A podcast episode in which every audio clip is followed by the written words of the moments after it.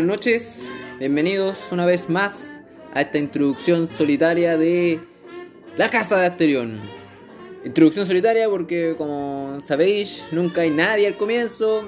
Volada a veces ni siquiera hay nadie de lo que transcurre esta weá. Pero me vale pito. Así que nuevamente bienvenidos, bienvenidas a la Casa de Asterión. Eh, buena Panchito, saludos de los pocos que entra al momento de iniciar esto, ¿no? Y bueno, el propósito de hoy día es continuar lo que dejamos ya casi como un mes más o menos, como esto de terminar febrero, ¿cierto? Ya estamos terminando marzo, un mes, claro, que es continuar, reanudar la lectura de Enrique Moyano, más conocido como el Carlos Pessoa Vélez, el Charlie. Y, y bueno, la idea es como retomar, ¿cierto? Esta poesía que estaba tan... ¿Cómo así decirlo? Tan apasionado, ¿no? Tan eh, de a veces así como de amor pasional, adolescente, y después pasando a una crítica ácida, política, eh, bien sensible, ¿cierto? De, la clase en la que vivía. Y, y bueno, entonces oscilando entre estos dos movimientos, ¿cierto? Está esta hermosa poesía y que no, está, no es falta de técnica, es buenísimo. Bueno, hasta ahora lo que hemos leído son básicamente gente que tiene una buena, vamos a dejarlo así como técnica poética, ¿no? Así como métricas, eh, rimas, etc. Cosa que yo no sé en profundidad porque no soy profe de lenguaje, pero me gusta gozarla de igual forma. Así que eso pues, pero antes de empezar y reanudar este capítulo, sí, por cabro Sachmo de fondo, me dicen que está Louis Armstrong. Hace poco encontré un disco que se llama Sachmo The Deca and the Verb Years, que es desde 1924 a 1967. Son 64 canciones, creo. Y estuve buscando por ahí que era el Deca y el Verbe y son como sellos discográficos que antes sacaban más singles que discos, que álbumes completos. Entonces, medio que son las canciones que iban soltando de a, de a poco solas. Y abarca un periodo largo, del 24 al 67. Bueno, la recomendación previa. Y lo quise dejar para que terminase el disco, ¿no? Onda, me quedan re pocas canciones. en algún momento hay que terminarlo. Y bueno, pero antes de eso, iniciar, siento que igual me tomo tiempo en esto, en, abastecerme de todos los lo estupefacientes que obviamente uno toma para leer poesía. No siempre. El agua es vida, pero el vino es pasión, es mi pasión. Así que vamos a tomarnos un vinacho a fumarnos unos cigarritos, unos pititos para proceder a leer la poesía. Me disculparán unos segundos, no me demoro nada. Buenas, José, ¿cómo estáis?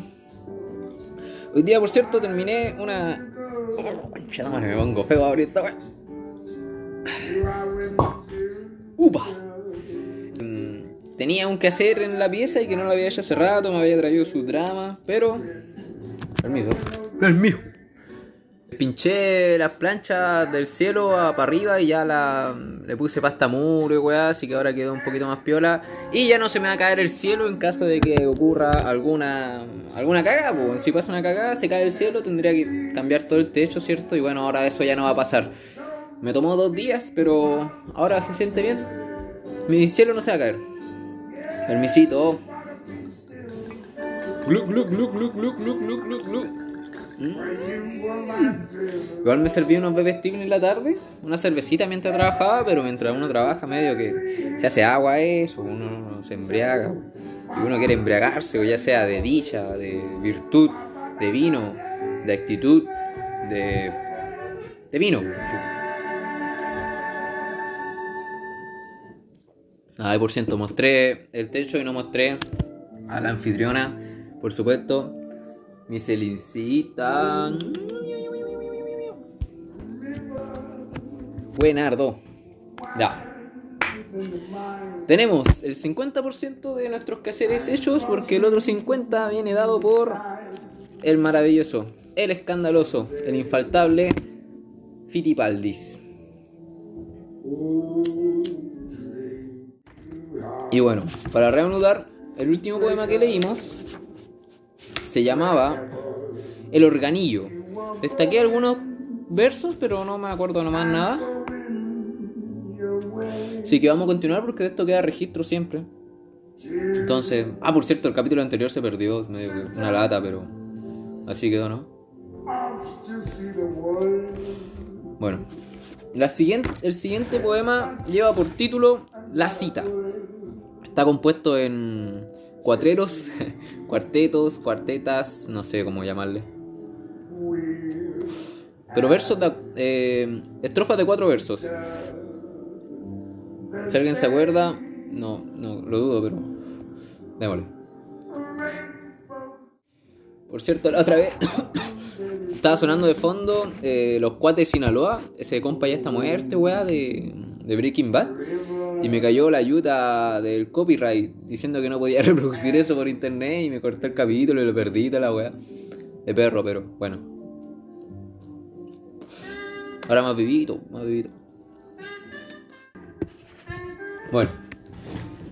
El primer, primer poema lleva por título La cita. Gracias por la confirmación, Panchito. Vale, vale. La cita. Enrique Moyano. Primavera, primavera. Luna que arriba medita. Un mozo que va a la cita y una muchacha que espera. Pasos quedos en la grama y luego un dulce te adoro y la pasión que derrama sus ardientes frases de oro. Un barco que en la bahía iza sus cándidas velas, mientras rima cantinelas la dusta marinería. En tanto el jefe en la popa recuerda meditabundo una vuelta que dio al mundo y las mujeres de Europa. Música y luz, primavera, noche plácida de luna, un mozo que pasa y una niña triste que le espera. El mozo que se arrodilla y la muchacha que llora. Adiós, dice la barquilla que va al país de la aurora. Él besándola sombrío, ella en sus brazos temblando, allá lejos, a lo lejos vibrando la serenata de un río. Redoblan las mar redoblan marchas las olas en sus líricos tambores, se alejan los pescadores cantando sus barcarolas. Y la luna que se esconde, la joven que piensa, el mozo, luego un adiós, un sollozo, luego el eco que responde. Es medio que no me conmovió, no me conmovió mucho, ¿no? El malo para la cita. A ver. El siguiente poema lleva por título Teodorinda, nombre de anciana. Teodorinda. Tiene 15 años ya Teodorinda, la hija de Lucas, el capataz. El señorito la halla muy linda, desde durazno, boca de guinda, deja que crezca dos años más. Carne, frescura, diablura, risa. Tiene 15 años no más, olé. Y anda la moza siempre deprisa, cual si la brava pierna maciza mil cosquilleos hiciera el pie. Ey, medio que un poco pedófila esta, esta situación.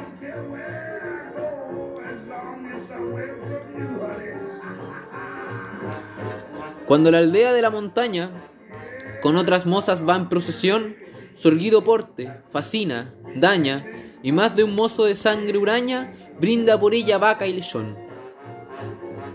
Si espanta el brío, la airosa facha de la muchacha, qué floración. Carne bravía, pierna como hacha, anca de bestia, brava muchacha, para las hambres de su patrón. Antes que el alba su luz encienda, Sale del rancho, toma el morral y a paso alegre cruza la hacienda por los pingajos de la merienda o la merienda de un animal. Linda muchacha, crece deprisa, cuídala viejo como una flor. Esa muchacha llena de risa es un bocado que el tiempo guisa para las hambres de su señor. Rarísimo, rarísimo. Todos los peones están cautivos de sus contornos pues que es verdad que en sus contornos medios agresivos tocan clarines extra lascivos sus tres gallardos lustros de edad. Sangre fecunda, muslo potente, seno tan fresco como una col, como la tierra, joven, ardiente, como ella brava y omnipotente, bajo la inmensa gloria del sol. Cuando es la tarde, sus pasos echa por los trigales llenos de luz, luego las faldas brusca repecha, el amo cerca del trigo acecha y le echa un beso por el testuz. Wow. Esto está rarísimo. Bueno, no es rarísimo porque no estaba apreciando la, una figura de una niña de 15 años, ¿no? Esperando incluso a que crezca. Y. Y bueno, no es que sea rarísimo, ¿no? Voy, aprendí, aprendí que hago directos a pesar de que me demore mucho, más a, menudo, más frecuentemente de lo que subo capítulos. Y después se me olvida qué pasó en cada uno y alguna descripción debe tener, por medio que no puedo ponerla. Entonces, lo que estoy haciendo es anotar como pequeñas notas, hacer pequeñas notas de, de lo que vaya pasando. Por ejemplo, esto ya tiene un, el poema, pongámosle poema pedófilo, ¿no? Fuera de toda funa, para abrir la discusión de esto, ¿no? Pedófilo. Sí, qué terrible. El mundo de la muralina. Démosle.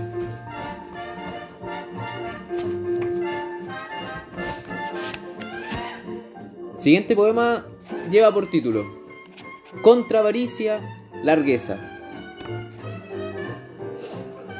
Tú sabes que cuando rezo, el hermano franciscano aconseja al buen cristiano contra avaricia, largueza. Contra avaricia, largueza. Por eso, por mi pobreza, y porque en Dios soy tu hermano, dame tu beso, tu mano blanca y también tu pureza. Dame, dame lo que es mío, yo a ti mi brazo bravío de campesino y mios, mi buen humor de muchacho, mis inquietudes de macho, salvaje, ardiente, feroz. No lo entiendo medio. Contra la avaricia, avaricia, largueza. Como paciencia. Largueza así como me vale pito.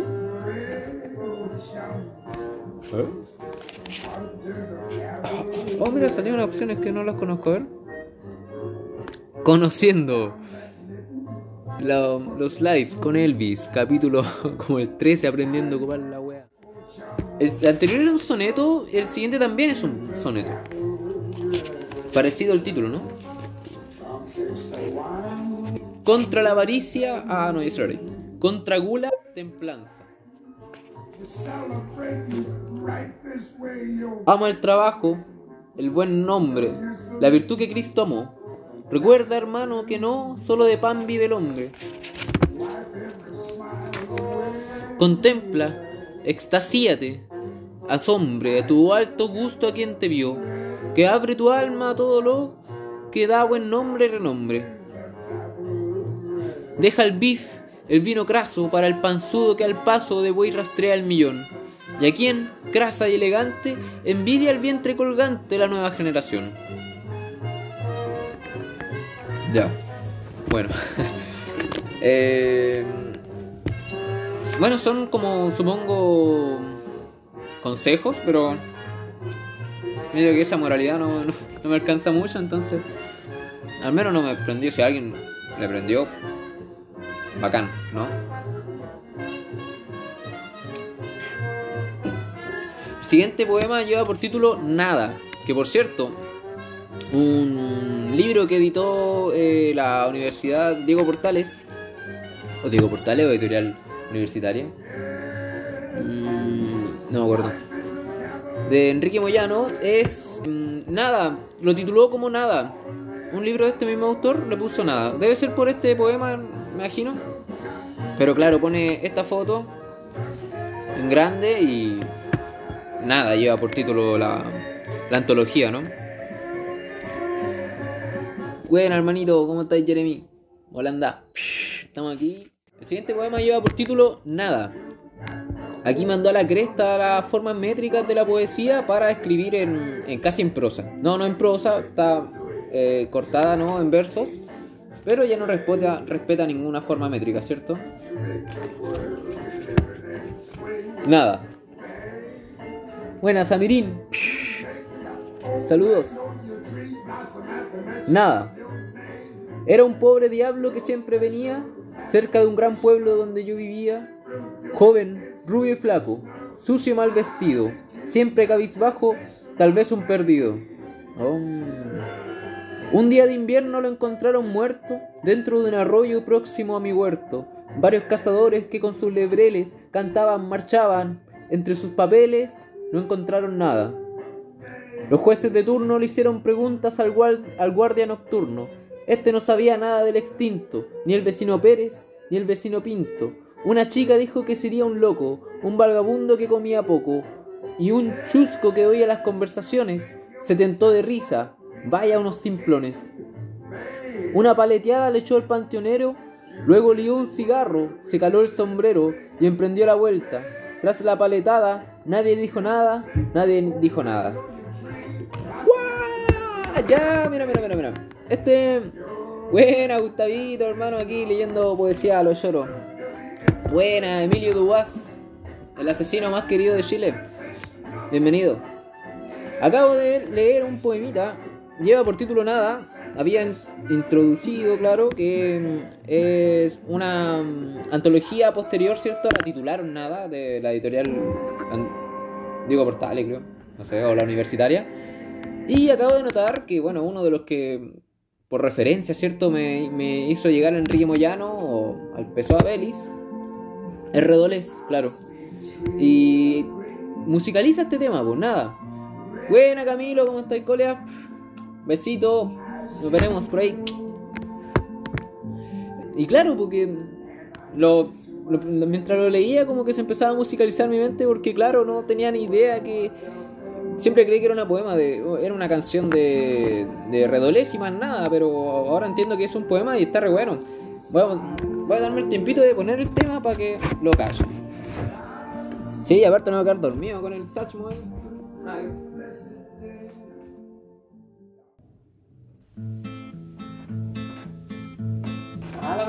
Era un pobre diablo que siempre venía cerca de un gran pueblo donde yo vivía. Joven, rubio, flaco, sucio, mal vestido, siempre cabizbajo. Tal vez un perdido, tal vez un perdido. Un día de invierno lo encontraron muerto dentro de un arroyo próximo a mi huerto. Varios cazadores que con sus lebreles cantando marchaban.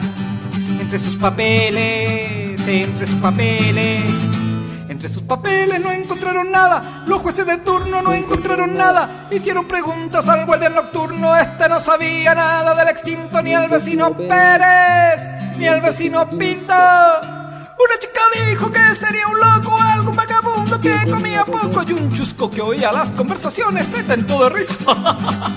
Vaya unos simplones, vaya unos simplones. Una paletada le echó panteonero, luego el cigarro seca los sombreros. Y emprendió la vuelta tras la paletada, nadie dijo nada. Y ahora, cazando el tema y todo, ¿no? Eh... Ahí como empieza de nuevo el tema, ¿no? Lo canto otra vez. Bacano. Ah, pero igual lo que. Fuera del tema, ¿no? Eh, igual lo que habla es como supongo un joven rubio, flaco, sucio, mal vestido, que por cierto así es como un, empieza un poema de Roberto Bolaño, ¿no? Eh, lleva ese título.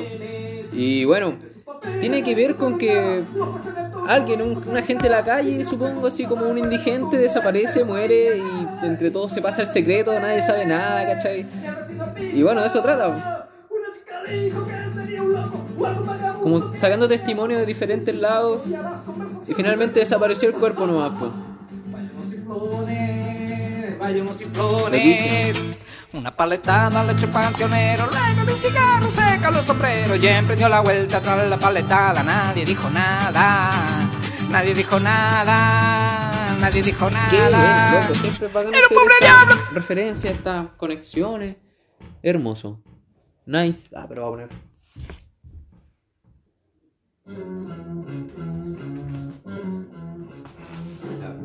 Todo lo siguiente va a ser aleatorio de DJ Celine, así que va a sonar lo que sea, ¿no? Ojalá que no nos peguen, nos caiga el copyright otra vez. Pero qué poemazo y qué, qué interpretación la de Redolés también. Esto se merece un post-it. ¿Dónde están los post-it? Ahora entiendo por qué le habrán dado el ¿Por qué le dieron el título, cierto, a una antología completa con el nombre de este poema? Nada. Bueno, vamos a prender un puchito. Puccini. Puccini, un cigarrini en el pulmoni. Égloga. El título del siguiente poema, ¿no? Amo lo que me asombra y no me asombra.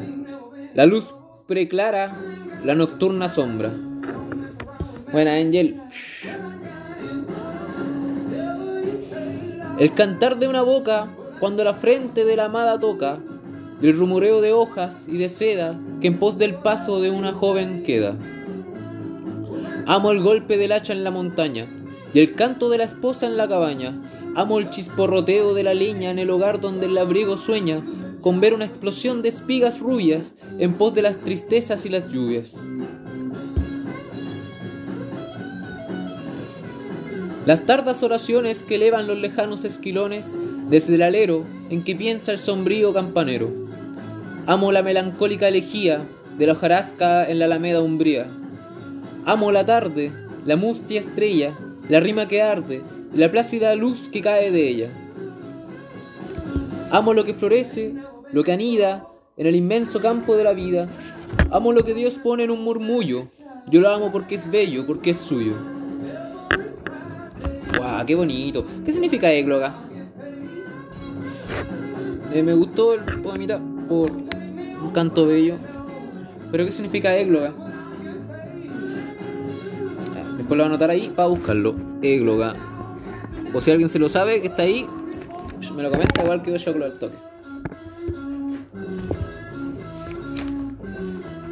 El siguiente poema lleva por título La astucia de Manuel Rodríguez y es larguísimo, así que démosle.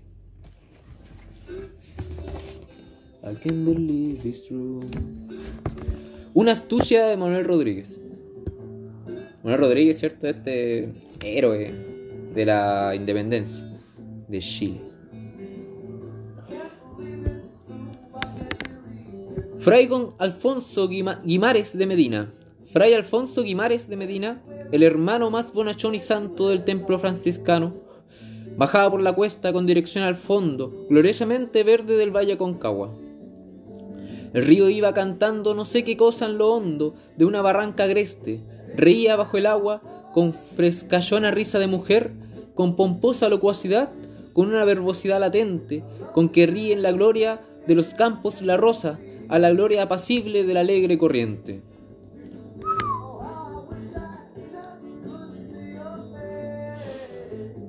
Fray Alfonso iba al paso de su mula. Iba al paso porque dádivas, diezmos y primicias sumaban como la siembra toda de aquel faldeo raso que veía. Los buenos campesinos se daban con espíritu y un cuerpo. Desbordaban legumbres desde el río a la cuesta, desde el llano a las cumbres. Fray Alfonso pensaba tales cosas risueñas con fruición inocente. Las pupilas sahareñas se aguzaban en el gozo del bajo. Ah, se aguzaban de gojo bajo el amplioso sombrero que, albergaba su rostro de religioso austero. Religioso austero. Religioso austero. Está como para insultar así, ¿no? Religioso austero.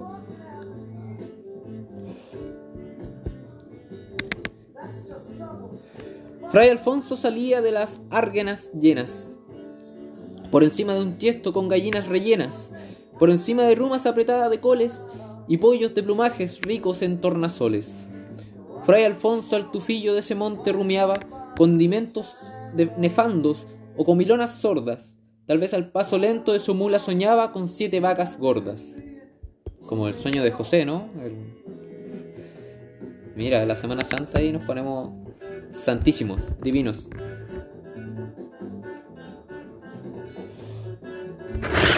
Tal iba, en el quebrajo de la hondanada, vino la amable catadura de un pobre campesino, rústico de lenguaje. Buenos días, hermano, canturrió con devoto sonsonete del aldeano. Buenos, buenos se los dé el cielo, santamente repuso fray Alfonso Guinares. Como entonces era uso, dar la diestra al creyente para el beso devoto, Alargó el campesino a la diestra. Por el soto cantaba alegremente su compleja burlona. Algún pájaro irónico, algún tril andariego, para que para quien no alegre, ni era tal bonachona, el inocente mirada el devoto al abrigo. Ya. Tenemos al fray, ¿cierto? Un poco ahí imitando a, al monseñor bienvenido, dando la, la buena onda. Fray Alfonso Guimares ante el sacro donaire del labriego, hizo entonces una cruz en el aire y alargó al campesino la sonora alcancía con la mística imagen de la Virgen María. Que desde muchos años por los campos era la bendición, el trigo para la cementera, el sol para los ciegos, para el hambriento el pan, la gloria del Altísimo para los que se van.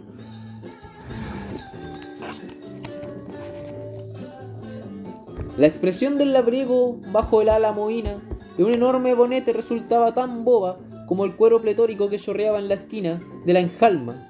Aquel cuero contenía una roba. Largo hilito de valla descendía hasta el suelo, desbordando dulzuras. El sabor iba al cielo como incienso invisible, como incienso malsano ofrecido a la gloria de algún dios campellano. Fray Alfonso olfateaba con mirada simplona la rosada frescura de esa. El labriego brindó un sorbo al hermano, resultaba dulzona. ¿Pero qué? Los gaznates son propicios al riego, y aquel líquido alegre, de sabor nunca visto, lo hallaría gracioso de sabor hasta Cristo. No es, hermano, limosna lo que os trae, lo que os trae un hermano, recordó con devoto sonsones del aldeano. Es la grave noticia que en los Andes hay sabío, es la grave noticia que hay colgado el avío. Para dir Santiago, sabe hermano, Rodríguez pasó ayer con un viento por lo Andes, le sigue el alfeire del cuarto. ¿Ya? Dios le guíe, hermano. Ya me preguntaba cuándo iba a salir eh, Rodríguez, ¿no? Lo está contando el labrador al curita. Los caminos son malos en la cuesta. En el llano se amontonan herejes. Hay salvajes de viajeros colgados en los altos ramajes de los bosques. Se sabe que por odio a los reyes se asesina, se incendia las carretas andinas para asar en las llamas los opíparos bueyes de las chacras vecinas. Fray Alfonso temblaba. La palabra ferviente recorría un comenzón de oración. Lentamente repartía el labriego maldiciones. La bota del labriego franqueaba los groseros avíos de la mula pacífica. Otra gota, otra gota no sería pecado. Tales gotas dan bríos a los ánimos tristes. Esa turba patriota era solo una turba de malvados impíos. Era solo una turba de soldados feroces que atronaban los campos con patrióticas voces y rabiosos discursos. Desde a muchos los buenos campesinos decaen, sus graneros de trigo ya no están, como en tiempos olvidados, rellenos de cosechas, los diezmos, los diezmos que antes eran conmigo, enflaquecen ahora, y al decir no hay engaño que los padres ayunan doce meses al año. Vale, está loco porque eh, el Fray Alfonso igual tiene eh, cierto temor, ¿cierto? Eh, respecto a, esta, este movimiento nacionalista e independentista, ¿no? Cuando dice que por estos lares les queman a cualquier carreta que pasa, herejes o no, salvajes, que atacan a todo lo que... Se sabe que por odio a los reyes se asesina, se incendia. Se sabe que por odio a los reyes, ¿cierto? Este temor que producía la revolución de ese entonces. Es un interesante.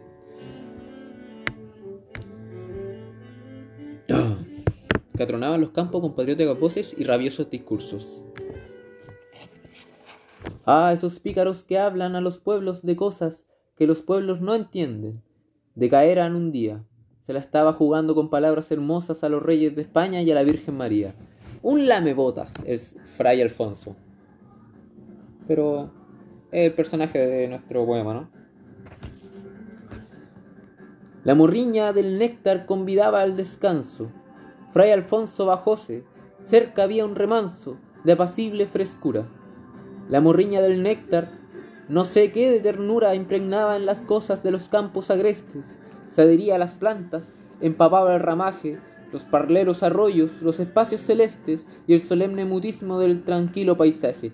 Bueno, esa formación de rima está joya, joya, joya. Lo voy a leer otra vez. La morriña del néctar, no sé qué de ternura impregnaban las cosas de los campos agrestes. Ternura, agrestes, ¿cierto? Se adhería a las plantas, empapaba el ramaje. Otra rima más. Los paleros arroyos, los espacios celestes y solemne mutismo del tranquilo paisaje y a la sombra de un árbol copetudo charlaron. ¡Wow! Miraba como lo. Nice, esto se lleva una estrellita. Y como era graciosa la cabeza de un fiambre que rompía las árguenas, de improviso acordaron engullirlo. ¿Qué diablos? No era justo hacer hambre. Esos malos patriotas no valían un sorbo. De esta valla dulzona, discurría el labriego. La tal bota con valla resultaba un estorbo contemplándola. Hermanos, si la hallásemos luego por las vías resecas del gaznate, sería grave falta el labriego, la frescura ofrecía de la picarandina. Sí, mi hermano. Rodrigue pasó ayer como un viento por los Andes. Le sigue el alfeire del cuarto con cien más talaveras. Dicen todos que andan por ahí montoneras, que han entrado a la casa de un, de un Porfío Urriola, que a las niñas más mozas del patrón han robado y que han robado la caja, la bandera española y una imagen plata del señor crucijado. Y rompen, ¿no? Con los eh, talaveras. Era la hora de siesta, cuando viene la huraña sensación del bochorno, y la tarde encendida sobre el campo salvaje, sobre la osca montaña, con inmensos letargos explosiona la vida. Fray Alfonso no oía bajo el agrio bochorno. La quietud campesina deslizábase en torno de su ensueño. La siesta le traía un letargo cansador, la morriña le sumía en el largo descansar de la vida la quietud del boscaje, la piedad del riachuelo que empezaba un visaje, la tristeza lejana de las cumbres, el ronco rumoreo del río, la gramínea brava, la silueta inmutable de, hierático tronco, que en mitad del desmonte sabiamente pensaba, todo ansiaba reposo. Fray Alfonso veía panoramas de ensueño, ya la Virgen María que pasaba por campos, por senderos y chozas, recogiendo las dádivas de las gentes piadosas, recogiendo las primicias que el abad franciscano recibía sonriendo, y era el pícaro aldeano, que escapaba en la mula y a los campos subía con la santa persona de la Virgen María, con los pollos que daban en las chacras cercanas, con las frutas pomposas, las lechugas lozanas, que brindaba la hacienda de don Pórfido Urriola, con las tortas robustas, invisible de vaho, con la caja de fondos, la bandera española y la imagen de plata del señor crucijado. Ya era el pícaro aldeano cuya cara ladina, bajo el amplio bonete, resultaba tan boba como el cuero pletórico que chorreaba en la esquina del apero. Cuento cuero, aquel cuero contenía una roba. Le ofrecía una bota de la pícara valla y otra más. A la postre se embucía en la saya, se embutía en la saya, para hurtar su apariencia de católico hermano, para hurtar el prestigio del sayal franciscano, para hurtar el prestigio de la vieja alcancía con la mística imagen de la Virgen María, para hacer batallones, levantar montonerías, capar con las mozas, degollar talaveras. Uh, se puso rígido porque el labrego era un pillo y me da la sensación que el giro va a ser interesante. Tranquilízate. Fray Alfonso dormía. Por el monte lejano revolaban los pliegues del sayal franciscano. Y aquel guapo Rodríguez que rumiaba en reponso, en responso, que le vaya bonito con el prior Fray Alfonso. En la cumbre, un devoto de la Virgen María salude, salúdole. El saludo del devoto era austero. Bajo el amplio sombrero del hermano reía la casurra mirada del audaz, montonero. Alcanzaba la cuesta, las montañas mostraban los selváticos flancos apretados de flores. Oh, cual si hubiera una, fiesta de color en la flora de los verdes barrancos. En los manzanos se abrían las escuálidas ramas, parloteaban las fuentes, despedía el sol llamas. Las vertientes cantaban con recónditos bríos. Espera, espera, espera, espera, antes de pasar a la otra hoja quiero... Despedía el sol llamas y aprestaban sus mozos los agrestes bohíos para el paso glorioso de aquel rústico hermano, que si bien era hermano, no era tal franciscano, que llevaba a los pobres esperanza, que había conquistado la imagen de la Virgen María, la alcancía sonora, la pacífica mula y una presa bucólica que hartaría la gula de un convento. que había conquistado la saya con la gruta dulzura de esa opípara valla, que enviaba y que enviaba a los pueblos la esperanza bendita de ser libres un día, de asistir a la cita con la edad venidera, y recorriendo el atajo que conduce entre música de besos y de arrullos, la gloria fecunda de entregar el trabajo, la energía fecunda que le brinda a los suyos. Loquísimo porque ya era una astucia de Manuel Rodríguez, ¿no? Pero en primer lugar me hizo pensar que Manuel Rodríguez era el, pillo, ¿cierto? Que le robó las cosas al franciscano, pero al final lo que contó es que finalmente era mm, Manuel Rodríguez quien se hacía... Que se, hacía pasar por cura, ¿no? Por este fray. Eh, Manuel Rodríguez para pedir diezmos a la ciudad y después dársela a la gente rica. Claro que este pillo se escapó con las cosas, pero medio quedaba igual porque lo estaba devolviendo. Pero. Rarísimo, ¿no? Está bueno. Me interesó, lo voy a marcar. Voy a poner como cuento. Cuento. Un bonito cuento, por cierto, porque tiene que estar contado así para que haga impacto. Si no, el giro no hubiese sido tan. No sé si. impactante, ¿no? Eh, muy re bueno, muy re bueno. Volar a la gente los poemas largos no le gusta mucho. Depende de qué tan largos también. Usted el que habló más largo, ¿ah? Como que venga un cabro chico así a decirte eh, que tu poema estaba largo, ¿no? Nada que ver. Pero. No, es bacano, es bacano. Por ejemplo, me hace pensar en Machado, creo que ya lo he comentado eh, muchas veces, como el ejemplo más, más conocido que tengo, ¿no? Eh, que Machado, sus poemas son larguísimos, son en extenso, entonces hay que darse la baja de leerlo. Pero eh, no deja de ser una descripción hermosa de sus paisajes, ¿cierto? De su tierra o de, de encuentros de personas. Me gusta el poema He andado muchos caminos. He andado muchos caminos. Muy buen tema, porque después lo musicalizó ya Manuel Serrat. Pero harto poema, igual es poemas. Joya, joya. El siguiente poema lleva por título Pergamino Clásico, Introducción a un libro moderno. Hola, hola, loco, mirá.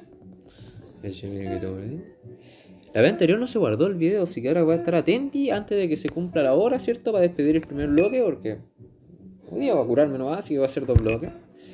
Y. Mm, Aquí iba a decir. Bueno. Ah, claro, que la vez anterior se perdió y no quiero que se pierda ahora, entonces quiero salir que corte bien y que no se pierdan más videos, por favor. Eh, eh, eh. Nina Simón se agilaba en vivo. Pergamino clásico. Superbo.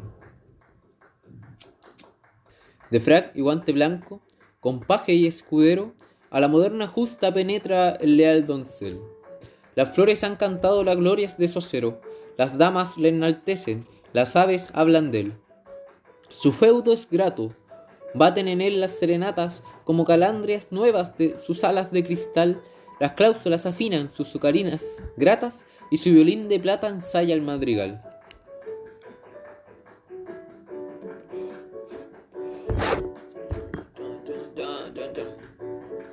Cuando las odas cantan, la selva se atolondra, el rígido soneto deslíe su opinión, la silva dul dice ufana, soy prima de la alondra. El sonetín se cree pariente del gorrión. Wow. Vicente de Medina llegará pronto. El adulo de los baturres de los baturros cae y hay un grito triunfal. La alegre redondilla conversa con un chulo con quien está de novia de tiempo inmemorial. Los otros metros charlan. El grave alejandrino, con su violón ensaya, se burla del sonetín, rasca un violín pequeño, su canto es anodino, catorce cuerdas de oro se ven en el violín. El profesor de epístolas se dice ser itálico, conversa de retórica, le escucha un viejo abad, y envuelto en roja saya un monte tripentálico, su triángulo de cobre repica sin piedad. Y en el jardín que pueblan los nardos y esperanzas, y en donde el lirio charla con el gentil rondel, Daudet narra unos cuentos de ensueño y romanzas, en tanto la academia masculina, ¡ah, la inmortal! francés, ¿no? Ulala. Más la Martín Solloza, la Martín Anofía del siglo, Wismans, Wismans, nombre, ¿cierto? Llama, súplica, confesión, y en un rincón oscuro de pálida lejía, en un breviario viejo descifra una oración. Silencio. Un manco agita la augusta campanilla para contar la historia de un loco y un burgués. La testa que se ofusca, la grasa que le humilla, Quijote, Sancho Panza, lo que es y lo que no es. Y en pos, Lope de Vega maneja una automática de complicados tubos y colosal presión. Y salta una comedia, y una oda problemática, y una tirada de verso que pasa de millón. Lope de Vega. En tanto allá conversan los clásicos romances, conversan sobre Góngora, de gafas y de frac, y se habla de Quevedo de sus nocturnos lances, mientras un reloj viejo masculla su tic-tac y el poeta lanza al aire su verso vocinglero. ¿Qué más? Su verso es joven, es verso de un doncel. Las flores han cantado las glorias de su acero, las damas baten palmas, las aves charlan de él. Me medio que hizo como un repaso, ¿cierto? Como breve relación de la poesía hispánica, ah, de la lengua hispánica. Claro, lo que me pasó muchos, muchos poemitas pero empezaba como con un cuento o una. Eh, una fábula, ¿cierto? De animalitos, de pajaritos y de violines. Mientras ya empezaba a hablar de poesía como tal, ¿no? Me gustó esta comparación en la, tercer, en la tercera estrofa que dice: Cuando las odas cantas, cantan, la selva se atolondra, y el rígido soneto deslíe su opinión. La silva dice ufana, soy prima de la alondra, el sonetín se cree pariente del gorrión. El soneto se cree valiente del gorrión. Desligue su opinión. Pero sonetín debe ser alguna ave, ¿no? Porque se refiere a sonetín varias veces, no sé. ¿Qué es un sonetín? Vamos a buscar acá sonetín. Buscar luego, ¿no?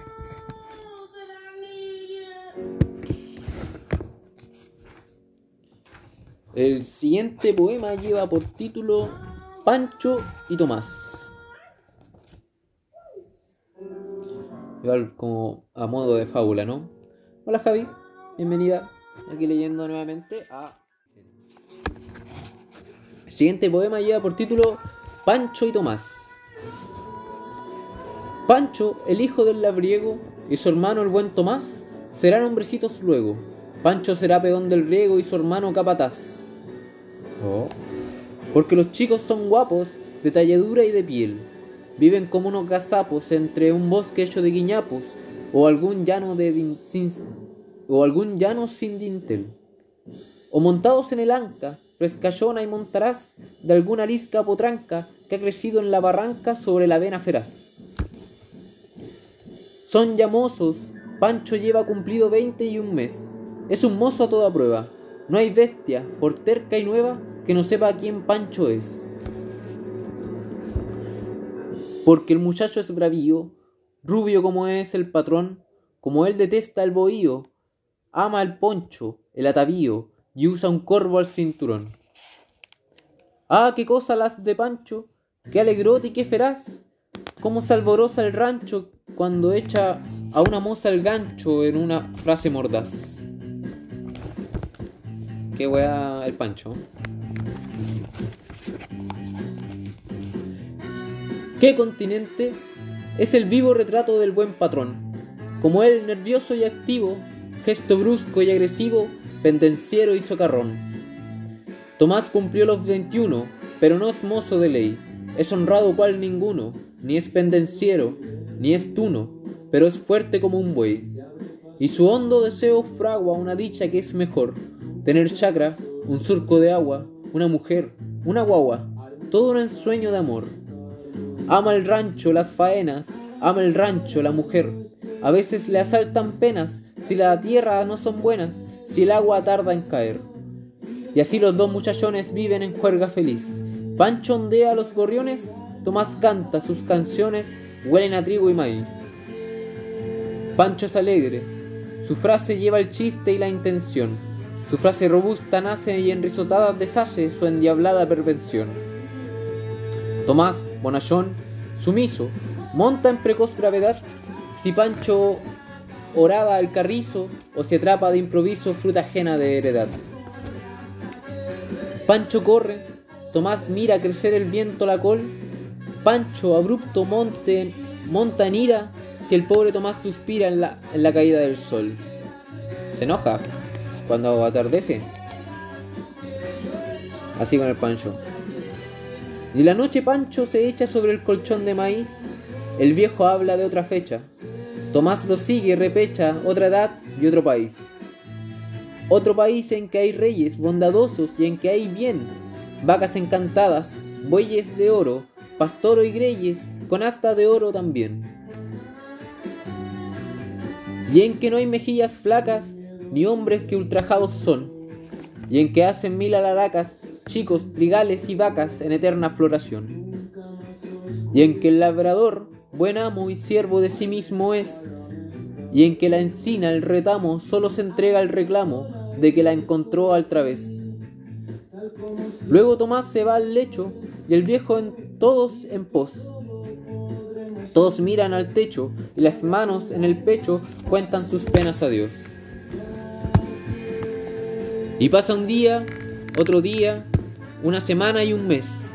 Pasa un tiempo de alegría, otro de melancolía y otra alegría después. Y pasa un año y otro año, otro año más y otro año más. Cuatro años. Pancho siempre alegre, extraño, el viejo hablando de antaño y oyendo absorto Tomás. La tierra es siempre fecunda, duro el amo, manso el buey, su testa meditabunda se hunde en la huella profunda del pastor y de su grey. Como si eterno desdoro le hiciera por siempre andar en busca de algo incoloro, una hembra, un potrero de oro que viera en sueños pasar. La tierra es siempre robusta, el amo es siempre señor bajo la herencia vetusta, siempre el peón bajo la fusta, la oveja bajo el pastor. Pancho ha crecido en la brega como un potro, brusco, audaz. Tomás el terruño riega, el amo ha dicho que en la ciega que lo haría capataz. Tomás es padre, un año hace que Teodora es su mujer, un rancho, un niño que nace, cerca un conderín que pase, todo un ensueño de ayer. Pancho es un modo bizarro, vicioso, alegre y mordaz, gusta el licor y el cigarro, y hasta haría un despilfarro por la mujer de Tomás. Ya. ¿Por qué esta, que es moza guapa, revoltosa y de intención, a todo el mundo se atrapa? y de sus ojos se escapa algo como una canción.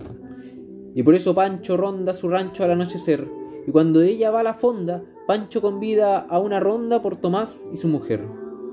No, Pancho, no, por ahí no. Ah, qué cosas las de Pancho. Él es hermoso y ella es mía. Los dos se tienden el gancho. No hay en la comarca un rancho como el rancho de Tomás. Y mientras Tomás trabaja, Pancho llega, y si ella ve, vuelve el caballo, lo taja y hace cantar la rodaja en la espuela de plaqué. ¡Qué garbo! El mozo es bravío, rubio como es el, es el patrón. Sus ojos destellaban brío, ama el poncho, el atavío y usa corvo al cinturón. No, Pancho, no. Y su ademán que perturba y sus ojazos de curva, nobles su porte, su tez, son bellos, su frase turba, vaya muchachón cortés. No es humilde su aparejo, no es rústica su expresión, ni es campesino el gracejo, con que se burla del viejo en serio brusco y socarrón. Y como es igual al amo, todos preguntan por qué. Decida al leño, al retamo, a dónde ha venido el gamo de alto cuerno y ágil pie.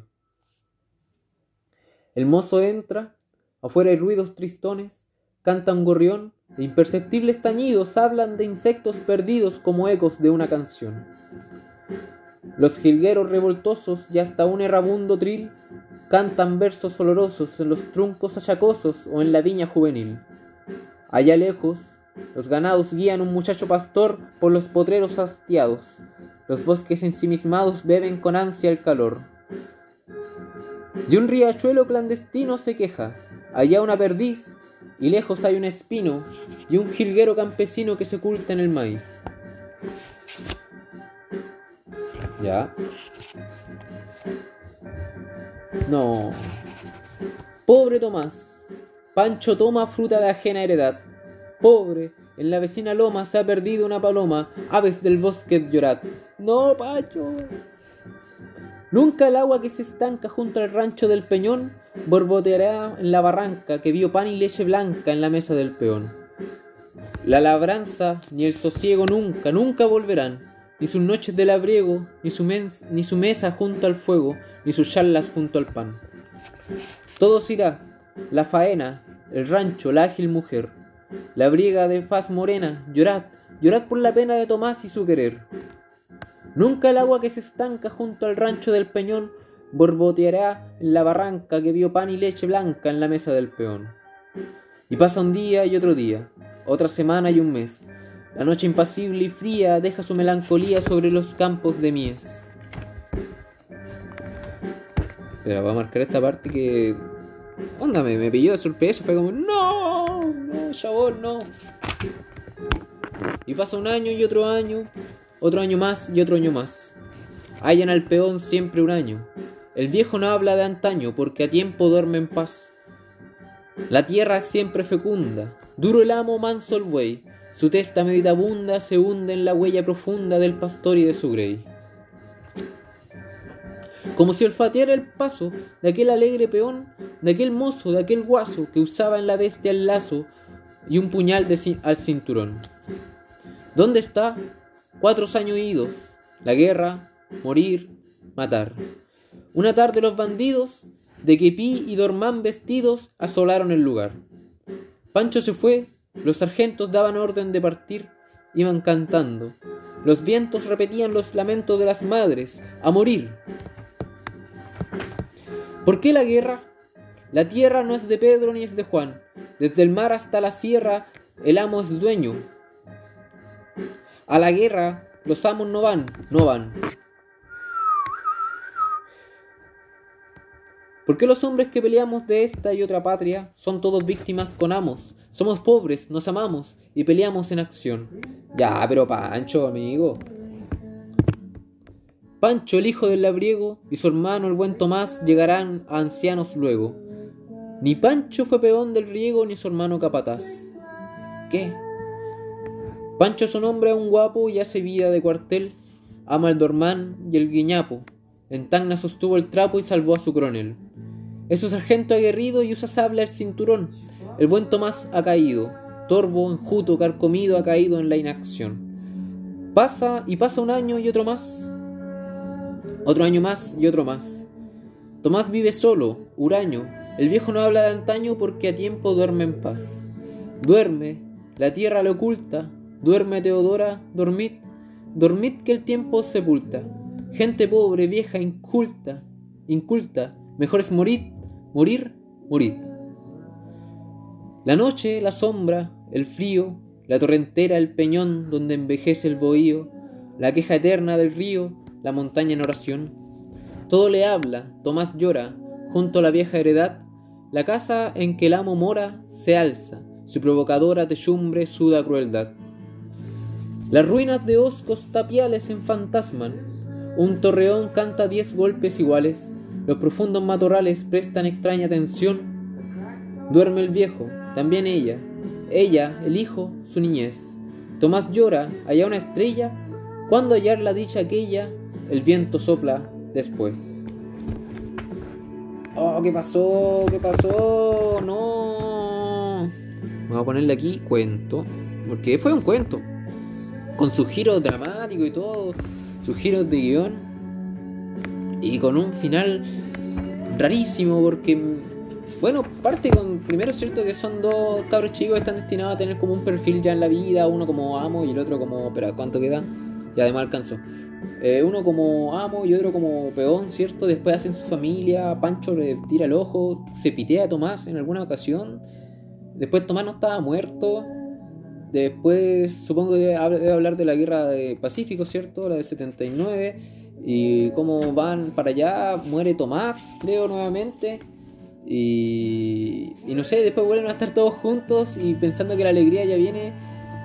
¿Qué acaba de ocurrir en esto? Es un, una innovación cuática, acuática, acuática, en el sentido que Estaba todo en poesía, pero era un cuento y no un cuento así como lineal tampoco, así como que se reiniciaba cada cierto rato y te dejaba con la atención ahí. Me dejó loco, me dejó loca Teli. Pero bueno, estamos llegando a la, a la hora, así que vamos a cortar el primer bloque aquí y en unos minutitos seguimos el segundo, que está re bueno y queda de todo. Queda de todo.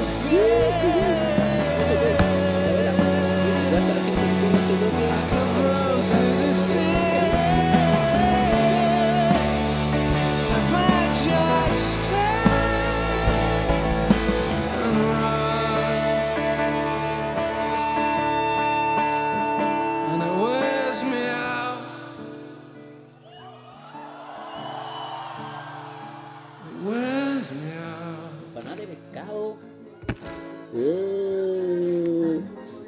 Me pasa, sufro para esta fecha porque no, no soy muy afines con los mariscos, y medio que nos llevamos malito.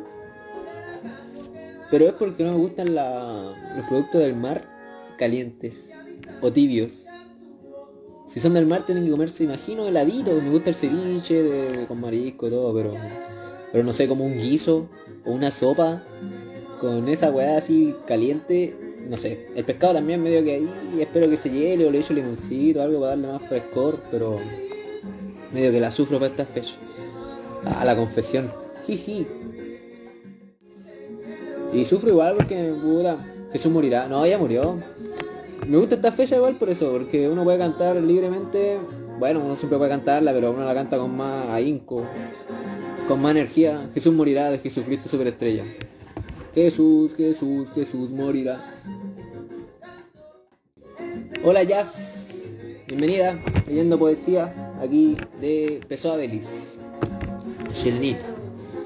El siguiente poema lleva por título La primera lluvia. Mira que, loco, estamos entrando en el otoño. Y parte así, ¿no? Bienvenido, Padre Otoño. Tu alma puebla las viviendas donde el viejo hastío efluvia. Tu tristeza es una hermana de la niebla, mi tristeza es una hermana de la lluvia. La tristeza amarillenta de las hojas da en las copas leves toques de agonía. Y fallecen sin dolor las tintas rojas como enfermas de incurable poesía. Ahí, al frente, las ventanas a la lluvia abren poco a poco las lívidas persianas. Sale un viejo, sale en pos de una alba rubia que contempla con tristeza otras ventanas. Y los niños pasan triste a la escuela embutidos en sus negros capuchones, mientras lejos ese a ratos como una abuela que en su cuarto hace calcetas y canciones. eh, sí, pausa, creo que es buena idea, ¿no? Podría poner como su Jesucristo estrella de fondo. Pues es que creo que después vienen buenos temas, lo voy a poner a la cola. Pero déjame terminar el poemita, pues amigo. Que igual está medio largueli, pero démosle nomás. Bueno, ahora el momento, ahora el momento. Ya, pero nos acordamos, ¿no? Medio que llega el otoño. Eh, un viejo sale a la ventana, empieza a observar el paisaje, medio que está ahí conociendo. Ya no me voy a poner el musical entero, obviamente, porque medio que sería re largo, disculpen la demora. Snow Qué buena referencia, sí, po. It's no never. El Elvin. Melvin. Melvin me dijeron el otro día. Que se creó. Ah. Ya hice una lista, no iba a tirarme todo el disco entero. Y en inglés obviamente, con Ian Gillian ahí. Démosle pues. Mientras grave la parroquia de la villa, que a lo triste del paisaje su alma aúna, de la vía ferroviaria por la orilla, viertes tristes campanadas una a una. Y en la quinta que se encara al mar aireado, se ve a un joven que medita largamente, se ve el rostro prematuro ajado, se leen quejas, las de todos, en la frente. No es mi amigo, lo es ahora ante la lluvia. Sé que llora la partida de una anciana, sé que es suya la gloriosa testa rubia, del mozuelo que retosa en la ventana. Sé que sufre su mujer hondo desvelo, que la muerte de esa anciana le ha rozado, que impotente para hallarle algún consuelo, envejece ante el dolor de su adorado. el bien corazón de Américo. Ah.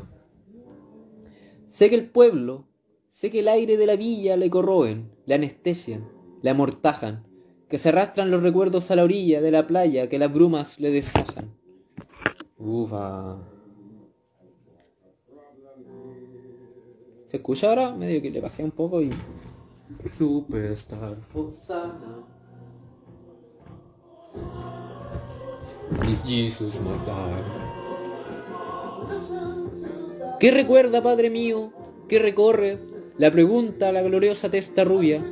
Nada. Es solo el lloriqueo de la torre, las campanas, es el tiempo, es esta lluvia. It's dangerous. Bueno, igual me distrae un poquito ya, pero re buena, así está. Las colinas se arrebujan de azulejas nieblas vagas. De los álamos escuetos caen hojas amarillas, caen quejas, cae el tedio de los pájaros inquietos. Y descienden los recuerdos más sombríos, los monólogos tristones, la nubada, las miserias, las miserias melancólicas, los fríos, las ternuras de una época pasada. No. Eso esos pensamientos de otoño.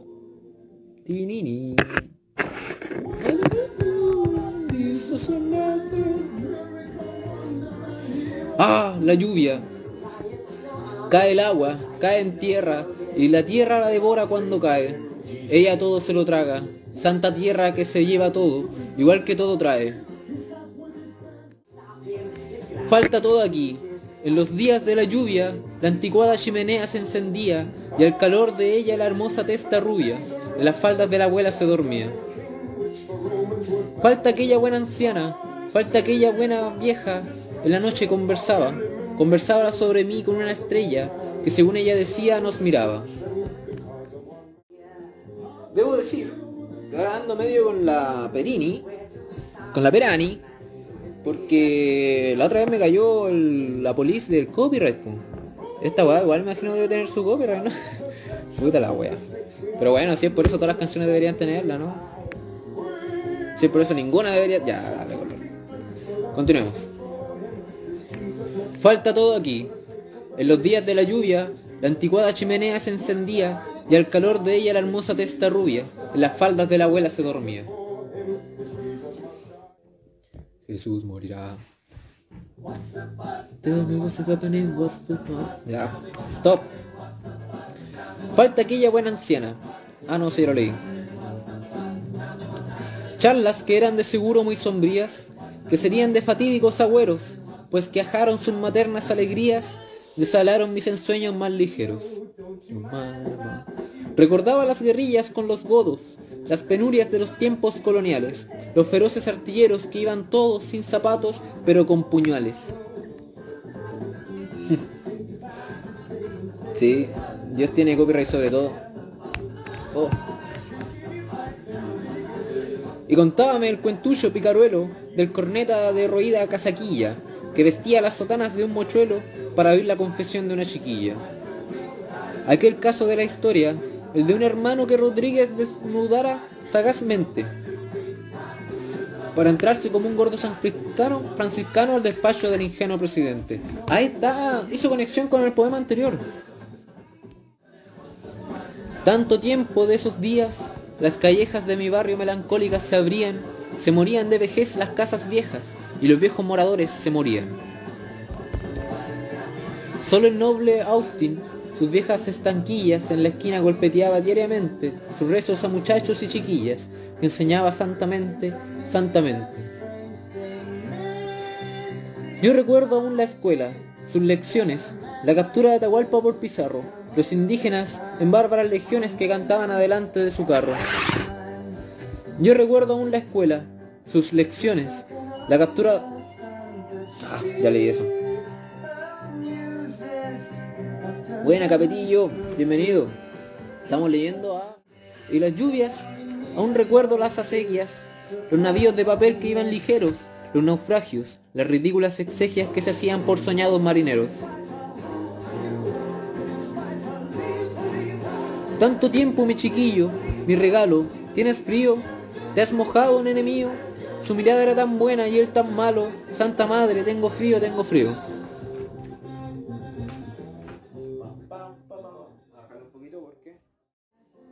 Buena, cabro daza. ¿Cómo estamos? Aquí leyendo poesía. Tengo frío, buena vieja. ¿Dónde te hallas? No me basta la inocente compañera.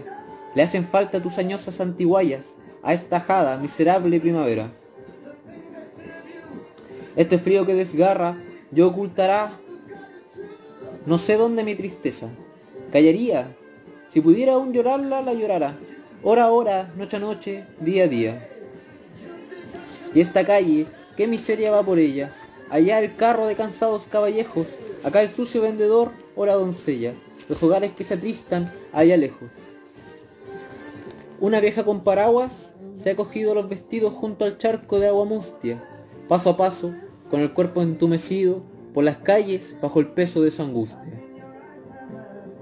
Pasan perros vagabundos de ojos zarcos, pasan otros de terrífica belleza, y contemplándose las greñas en los charcos, asombrados de su escuálida pobreza. Zarcos. Tenía un compañero que era de apellido Zarco. Y Zarco es un adjetivo, una característica de algo, pero no sé qué, no me acuerdo qué. Así que vamos a buscar luego, ¿no? Ah, qué vida. De pensarla me da frío. Y la suerte y esta vida bien malvada, vivo, sufro. Más no quiero el fin, Dios mío. Ah, qué vida tan odiosa y tan amada. Claro que sí. Resarcirse dice alguno, si supieran que aquí todo se marchita, besos, flores. Si a este niño y a esa santa mujer vieran que malgastan en mi pena sus amores. A este frío me ha calado, me ha herido. Esta niebla desmorona los mirajes, esta lluvia friolenta ya ha entumecido los afectos de los ensueños, los paisajes. Así el mozo reflexiona la inocente compañera. Ah, disculpa. Así el mozo reflexiona. La inocente compañera de su vida se ha acercado. Más, en pos de contemplarla tristemente, la repudia melancólico, cansado. Padre mío, viejo mío, dice entonces el muchacho, no entristezcas, es la hora. Es la rara pesadumbre de los bronces, que la enferma tu mirada a la que llora. Y habla, sueña algo que es vago, semi-oscuro, y que es, y que en él surge una fuerza de hombre sano, que ya dice, sonreamos al futuro. Anda, viejo, yo te llevo de la mano. Está muy re bueno. Está muy re bueno. Sí, termina como con unos versos al padre, ¿no? Está bonito.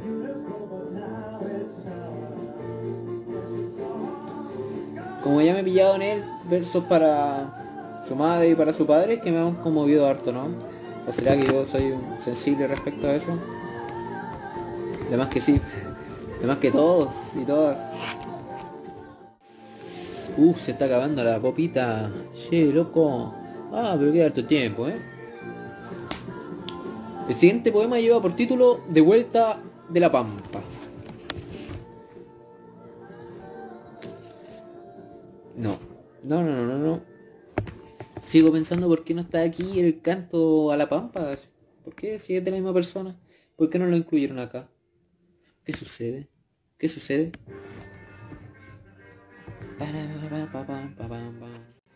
Ya. Por favor, copyright, no te lo lleves, no te lo lleves. De vuelta a la pampa. En la pasible alegría de este crepúsculo claro, muere santamente el día, aquí, allá, prende una guía o repercute un disparo. Al toque nomás. Ya no hay carros en la rampa, la huella se alarga, en ella la mula su paso estampa, y asoma una que otra estrella, cual se ansiara ver la pampa. O pasa el peón hacia abajo, acariciando el orgullo que naciera junto al rajo. Si él ha sido del trabajo, el trabajo ha sido suyo. ¡Uh! Ahí cuando aplauden los proletarios del mundo. Ya la bocina no exhala silbos, No hay brazos suspensos sobre combo, cuña o pala. Inmensa paz tiende el ala sobre los llanos inmensos. Ya se han ido los, ya se han ido los muchachos del convoy. Los han seguido los robustos dicharachos. Las barretas, los capachos, las carretas ya se han ido. Solo el bravo Pedro Ureta no descansa. Cava, suda, rompe la llanura escueta y sepulta su piqueta bajo la costra nervuda. Mira el cabro Ureta. Y en la pasible alegría de este crepúsculo claro va a encender la última guía, pues que es el último día y es el último disparo. Mañana vendrá el lastrero que sale el sol de Calama. Él será a partir primero, irán con él su dinero, su brazo fuerte, su fama. Cinco años ya de servicio, granja, punto, puntunchara, noria. Se hizo indiferente al vicio. La pampa era el sacrificio y era también la victoria. Quiso poner a la vida ojo de águila, de buitre. Quiso arrancar su guarida del campo a la enardecida pampa que esconde el salitre. Quiso conquistar dinero y aferrarse a vida seria. Odiaba a ese aventurero que vía en el mundo entero con su vicio y su miseria. Quiso luchar con la tierra, aunque ladrara la envidia. Como quien todo destierra hasta que a la huelga hizo guerra, la huelga era la desidia. La huelga era la desidia. Y así pasaron cinco años, de arrancar tierra y salitre. No aceptó amigos de extraños, sus ojos por siempre huraños fueron de águila, de buitre. Cinco años sobre la rampa salitrosa, en la batea donde el agua vieja estampa huellas agrias, o en la pampa que calcina, que llamea. Cinco años ya, paso a paso, granja, Cataluña, Palma, pernoctas a campo raso, y la fatiga en el brazo y la fatiga en el alma. Ahora volverá. El costrero cuyo rostro del sol de macra vuelve, y con él su dinero, casi como un caballero próximo a patrón de chacra. Hoy ya es el último día de labor por estos llanos. Lo esperan allá, la guía del parrón, la algarabía de los domingos aldeanos. Hoy ya es el último... Ah, ya leí eso. Cuando van los campesinos, jinetes a la parroquia, cuando el órgano argentino noblemente su divino misticismo soliloquia. Volverá al huerto, al torrente, al viñedo, a la montaña, donde el tronco omnipotente desenrosca gravemente la indefinible maraña.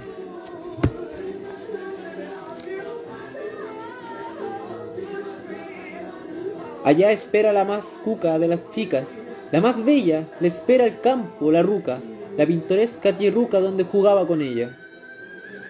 Allí donde la alegría del trabajo nunca muere, él comprará su alquería, en pos vendrá la que un día será suya, si Dios quiere.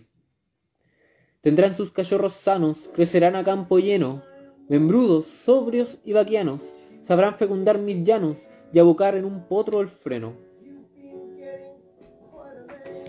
Ser padre es un día, para extender mi labranza, ah, para ser padre es un día, para extender mi labranza como se extiende la guía, para hacer fuerza, alegría, prosperidad y esperanza. Ser padres. De nuevo la figura del padre, ¿no? Como el ideal. Para honrar la tierra amable, con vida fecunda, tersa. Para estipar lo execrable, con el lema irrevocable, por la razón o la fuerza y ser grande cual los ríos, tercos, altos como robles, como la nevada fríos, como los potros bravíos, como la montaña nobles. Ahí aumentará esta raza de los rústicos sureta, cuyo padre a pampa logró fortuna no escasa de su brazo y su barreta. Que en cinco años de servicio, de Puntunchara a Noria, puso el hombro el sacrificio. Era un hombre, venció el vicio y hoy es suya la victoria. No, bueno, buenísimo, buenísimo. Claro, Ureta, no me acuerdo, sé que es Enrique Moyano, pero el segundo apellido no me lo sé. En volada es Ureta, en volada era su padre, ¿no? Onda. Que trabajaba hasta la última del día, hasta que oscurecía y después temprano al otro día, ¿cierto? En diferentes lugares solo para ganar dinero, pero no tenía más que eso, ¿no? Su vida era el trabajo. Y finalmente como que intentaba dar esta imagen de... o de lo que quería, de que toda su familia creciese, ¿no? Era un hombre, venció el vicio y hoy es suya la victoria. Toma, loco. Voy a poner mi estrellita.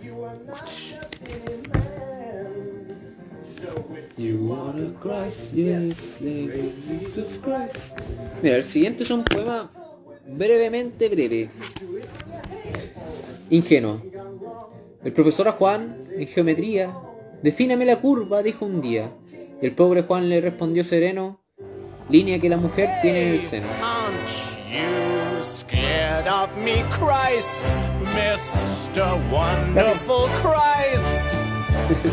You're a joke, you're not the Lord. You're nothing but a fraud.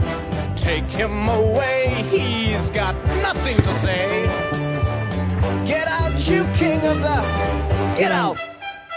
Mm, get out, you king of the Jews. Get out, you king of the Jews. Get out of my life.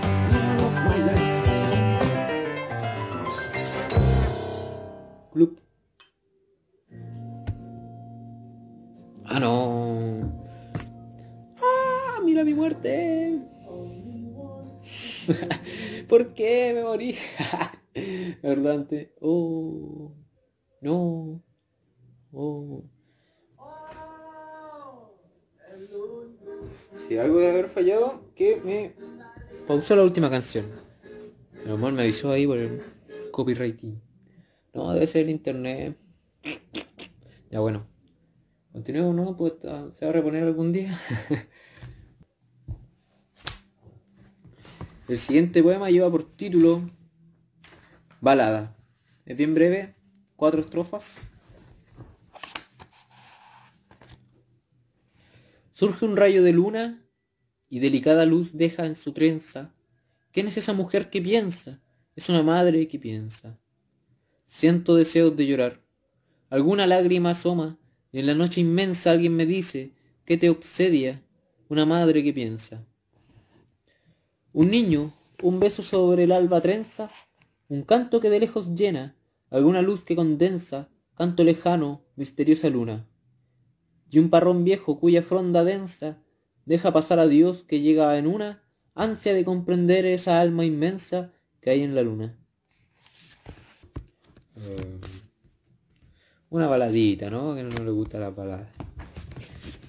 Ya, mira, aquí se viene otro de estos poemitas largos que tiene pinta de narrativa, ¿no?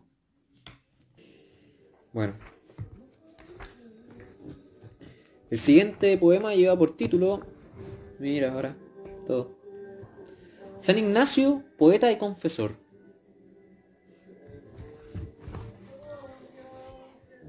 San Ignacio de Loyola, con su fama laudatoria, no ha querido ni otros santos de su nombre, ni otra gloria, y aureoleada de leyenda su jesuítica aureola, vaga sola por el mundo San Ignacio de Loyola.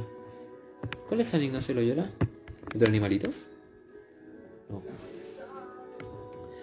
Pero orgullos celestiales por orgullo nada valen. Y hoy he oído claramente San Ignacio Pérez Calens. Entre el claro canturreo de unos místicos raudales, que siglos en el monte rezan cosas celestiales. San Ignacio, Padre excelso, protector de la Azucena, fue en el mundo el visionario de la luz Leonardo Pena. Las hormigas microscópicas del, de él dijeron todas que era una alondra inverosímil, una cosa majadera. Pero arriba, donde tales insectillos nunca salen, claramente se oye al alba San Ignacio Pérez Calens y la voz que ruega es clara como un roce de cristales, voz de riacho que desciende por los agrios peñascales.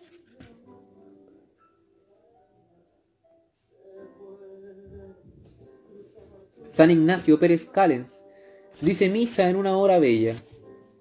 Por la tarde melancólica él comulga alguna estrella que contiene el cuerpo y sangre de Eucaristía pureza del beatísimo universo de la gran naturaleza. Él confiesa bajo un árbol, y ahí al sol, al agua, al viento, se confiesan árbol y agua con igual recogimiento. ¿Cuántas culpas? Hay riachuelo que es la imagen de lo bueno y que oculta ya en el fondo mucho cieno, mucho cieno. Ah, qué cosas no ha sabido. La voluble mariposa que se posa en una rosa y habla en verso con la rosa. Remansos perezosos que descansan de antaño con escándalos de todos. No es vida esa la del ogaño. Ay, qué cosas, Dios eterno, si hasta el rayo de la luna ya se ha dado un beso casto con la apática laguna. Esas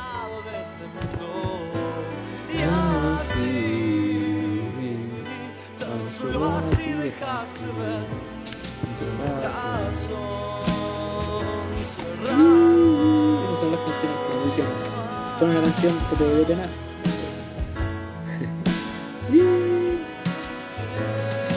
Las ortigas y los cartos que hacen chismes y urden tramas, que gastan burdos chistes en punzantes epigramas, los lagartos inactivos, bebedores del sol acre, las arañas agoreras que solo hablan de masacre, el arroyo que murmura sordamente con la pausa, que, es, que le es propia todo el año, sin haber motivo o causa. ¿Para qué hablo de los ecos, de los ruidos y murmurios, cazadores de misterios, de tristezas y de augurios, rondadores oficiosos que hasta ruegos han traído, de las razas ya difuntas, de los hombres que se han ido, de esas almas sin amparo que rezan las abuelas, que hoy recuerdan dos caminos, una cruz y cuatro velas. Y más que otros de esos cuatro que murieron en el banco, cuatro meses después de eso, del salteo de Tabolanco, del ultraje a aquellas pobres que darán luz mañana, pobres hijos del espanto con la horrible bestia humana. Pobres hijos del espanto con la horrible bestia humana. Pobres hijos del espanto con la horrible bestia humana.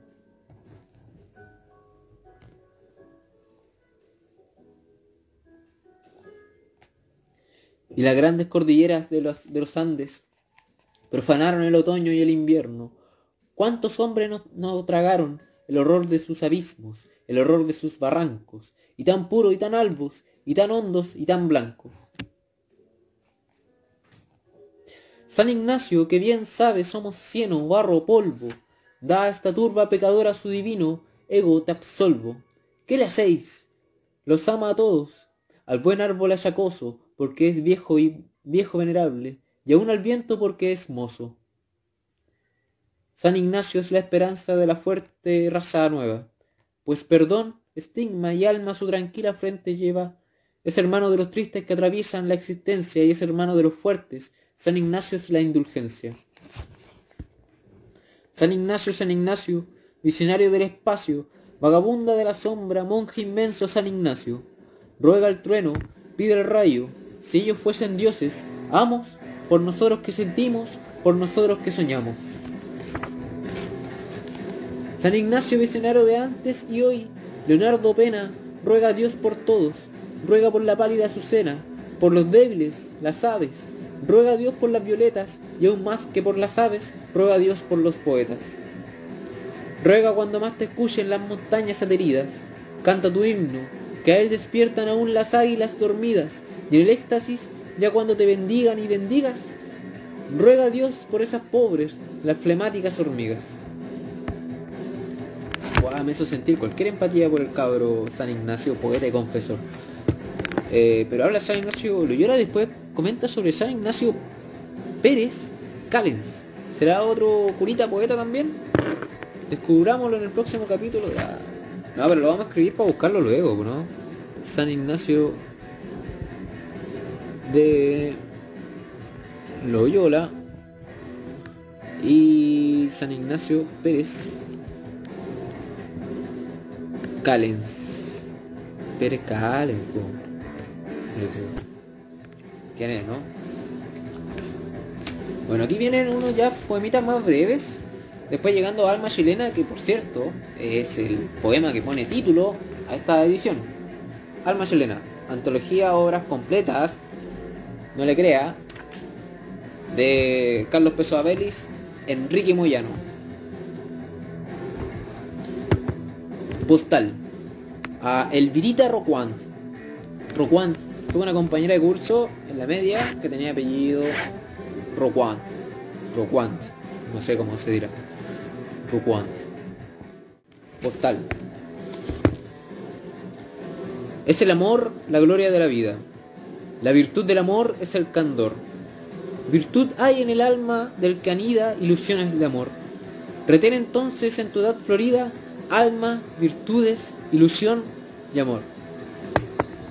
No. Me derrito, me derrito, me enamoro. Me hizo agua lo helado. A mí me escriben eso y yo me entrego. Weón, qué lindo. Es el amor la gloria de la vida. La virtud del amor es el candor. Virtud hay en el alma del canida ilusiones de amor. Retén entonces en tu edad florida alma, virtudes, ilusión y amor. Qué bonito, loco, qué bonito. Se merece una, un post por bonito. El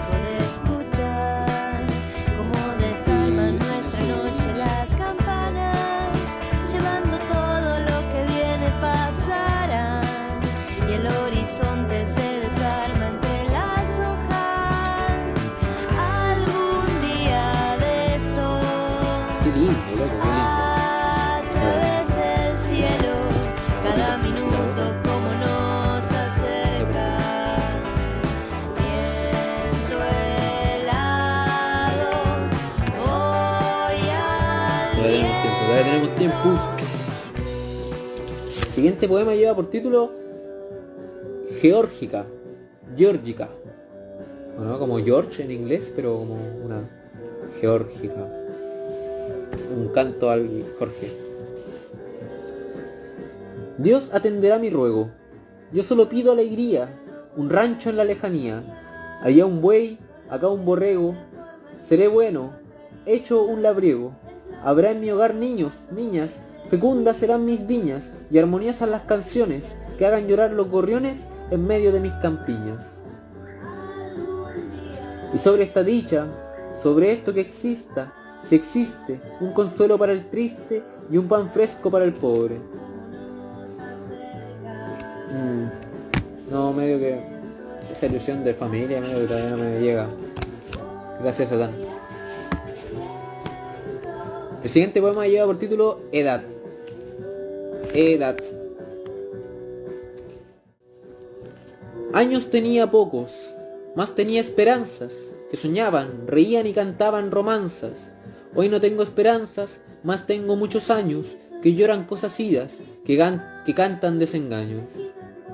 Y así he visto que por que pocas esperanzas detienen su marcha en esta eterna marcha que se van lejos. Se van las esperanzas cuando los años vienen. ¿Por qué? Esperanzas mozas no gustan de años viejos. Y no. Volveremos viejos, viejulis. Qué terrible, Tenerlo todo ahora en las manos, ¿no? Y, y que era un rato para otro. Cuando nos volvamos a dar cuenta se nos va a ir otra vez estar siempre dado cuenta. El siguiente poema, el que digo que le da título a esta edición, y creo que es el más largo.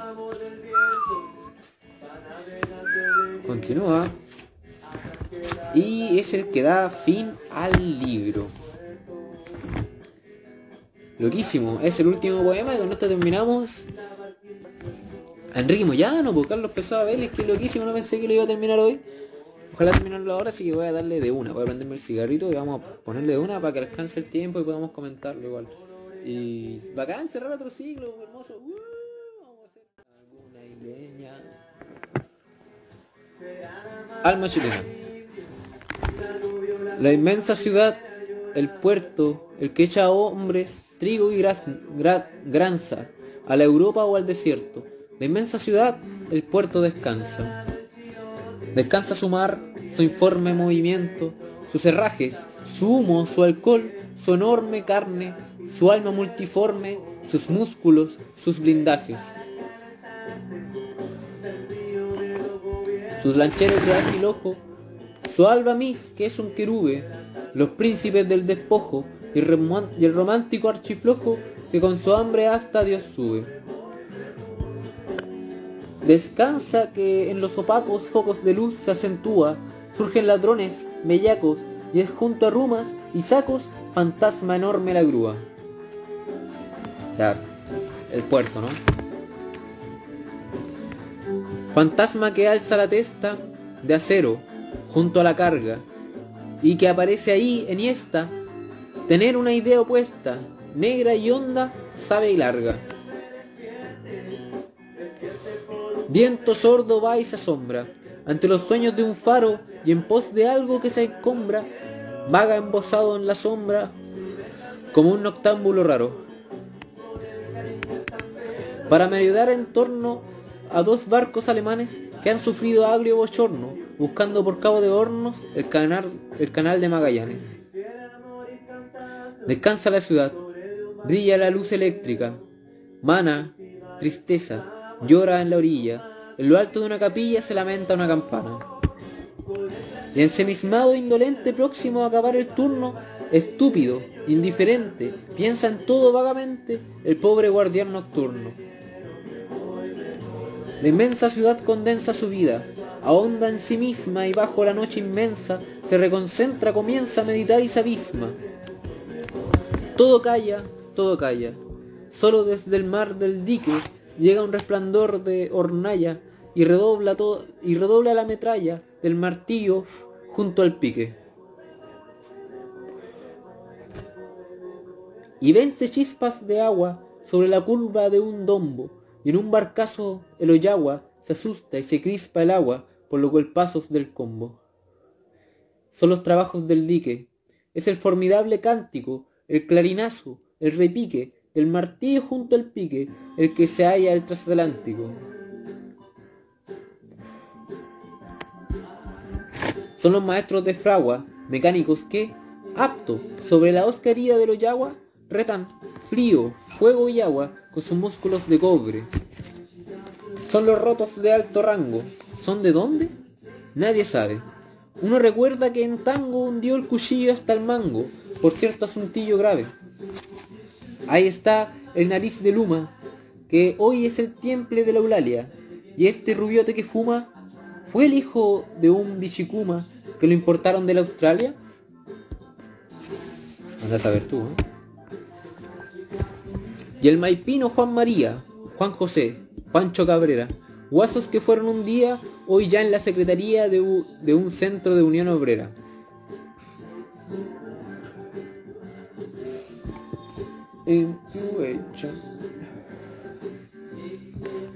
Y Austin, un viejo que encanta padres de siete gandules, que como eran de emigranta, fueron de mirada santa y ojos hondamente azules. Y Sancho, un hombrón que alienta carne y que en carne desborda, y de quien alguno cuenta que hace sudar al de 30 y aún engorda. Al martillo de 30 kilos se refiere. Está la nota aquí abajito. Bacán igual. Un brígido. Martillo de 30 kilos. Hay que, hay que. John Pencil. Pintor mestizo que trata siempre en el dique. Siempre un cuadro, un marco griso. Dos barcos. Prat en Iquique, inaudito, osco, macizo. Y el negro Lucho Orellana, bufón de la alegre tropa, que con un conglio que gana mantiene madre y hermana y aún le queda pa' la copa. Todos temple de machete, cada uno un buen muchacho, con el buen humor de siete, que arroja con un coherente la puya del dicharacho. Que ríe con el boroso, que atruena martillo y fragua, como ahora ante el sabroso poema de risa y gozo que alguien contó en el Oyagua. Yo he traído ahora el caso porque lo oía un viejo cuque, cocinero. De este célebre barcazo, después me lo contó un guaso que en el corral trepó a este buque. El caso es que en él venía un vasco de alma cantora, venía a Chile, pondría gran taller en compañía de quién? Pues de la señora. Señora con Z, ¿no? Hablaba de un tallerazo, con un campo ampuloso, eterno. Capital poco, amigazo. Corchos, que ha de ser escaso si es capital del gobierno. Hablaba de echar aviso, de recoger carga gente. En conforme tierra piso, entro ya en Valparaíso y me busco al presidente. Su mujer que ya traía, sus niños tendría en casa. De pensar esto reía. La gente allá decía que esta tierra era buenaza.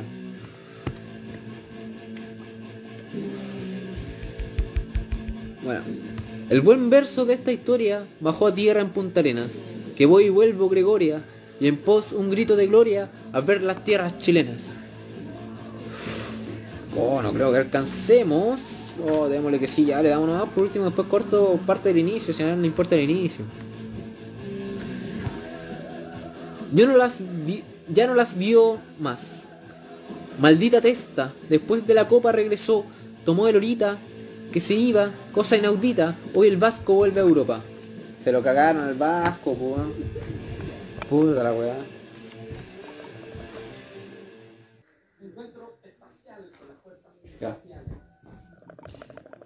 Poquito de poesía para acompañar la poesía.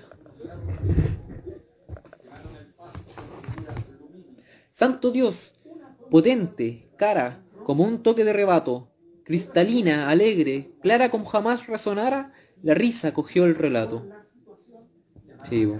Una carcajada impía, de ondas claramente bellas, que robusta, alta, bravía, se extendió por la bahía y ascendió hasta las estrellas.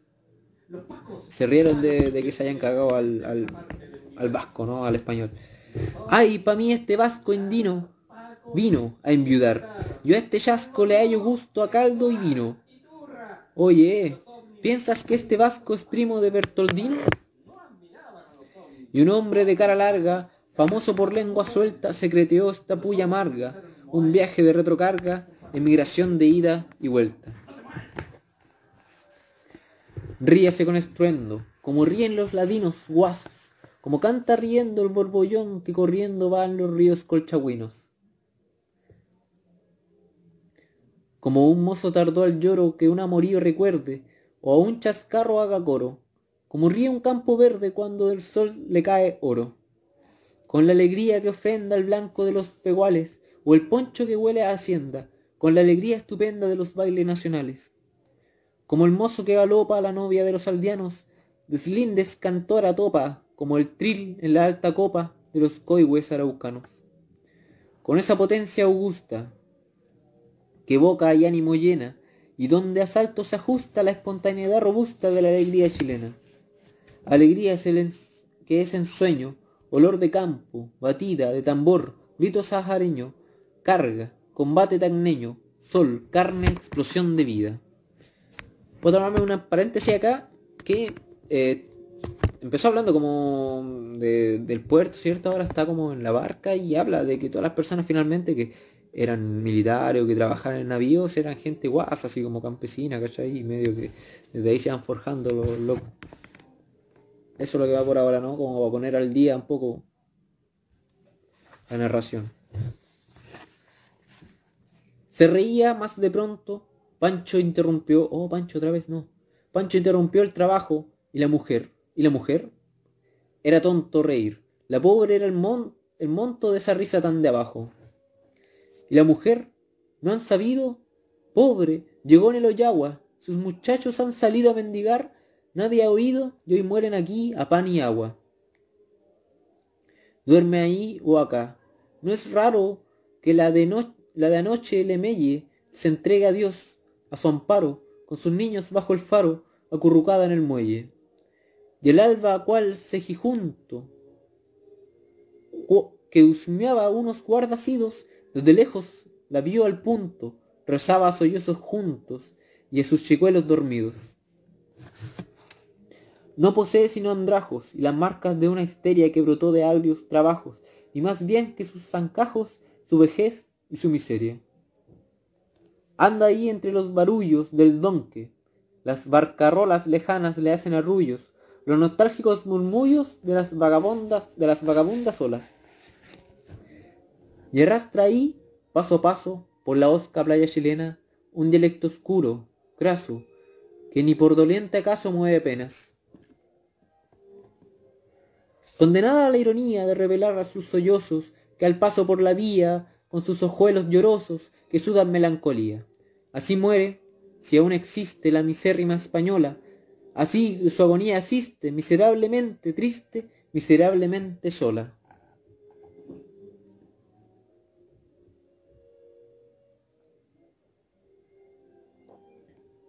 hundida en la malquerencia del orgullo, del decoro que aguza brazo y potencia, en la enorme indiferencia de un puerto que afiebra el oro.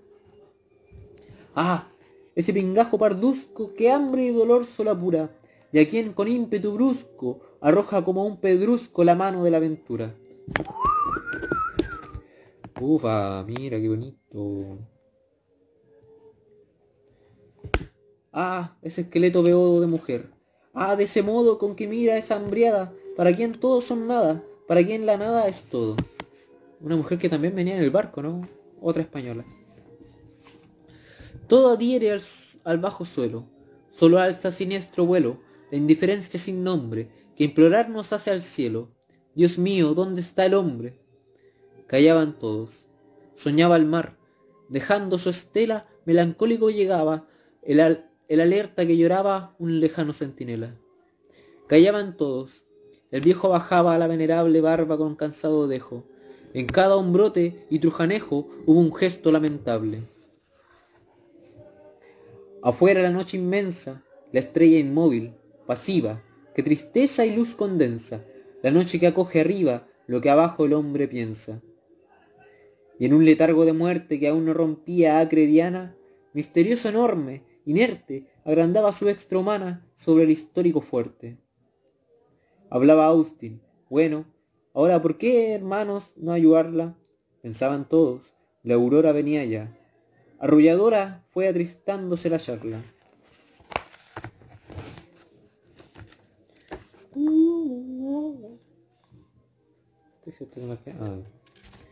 Callaban. En cada uno surgía una inmensa pena. Pena honda que a más de alguno llorar hizo. Hasta el más tuno sintió que su alma era buena. ¿Por qué no ayudarla? ¿Acaso lo dejarían pa' mañana? ¿Pa' su, pa su mantención? ¿Pa un vaso estaba un robusto del brazo del bravo Lucho Orellana? Ya reír era desdoro, un soplo brusco, desecho, de compasión, piedad, lloro, tremulaba en cada pecho sus melodías de oro.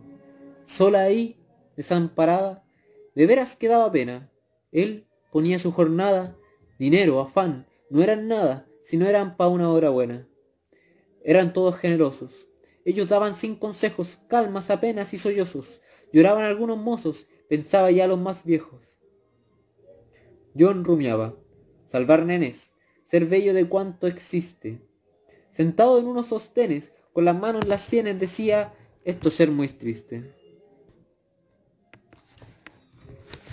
Y Austin, ya chocho, maltrecho, meditaba. Hasta su vida la daría. Él daba a lo hecho, su mesa del cerro, el techo del viejo hogar, su comida. ¿Importaba un pan? ¿Acaso no era hermano el desválido brazo del pobre? De pobre era brazo de Juan, de Pedro, si al paso había un pobre caído. Y era del mar, de la sierra, si la suerte la reacia, de la patria ya en la guerra, en paz era de la tierra y del pobre en la desgracia. Que desde silla a hoy caso no hay de aventuras o éxodos en que misérrimo o graso el pan del indio o del guaso dejara de ser de todos.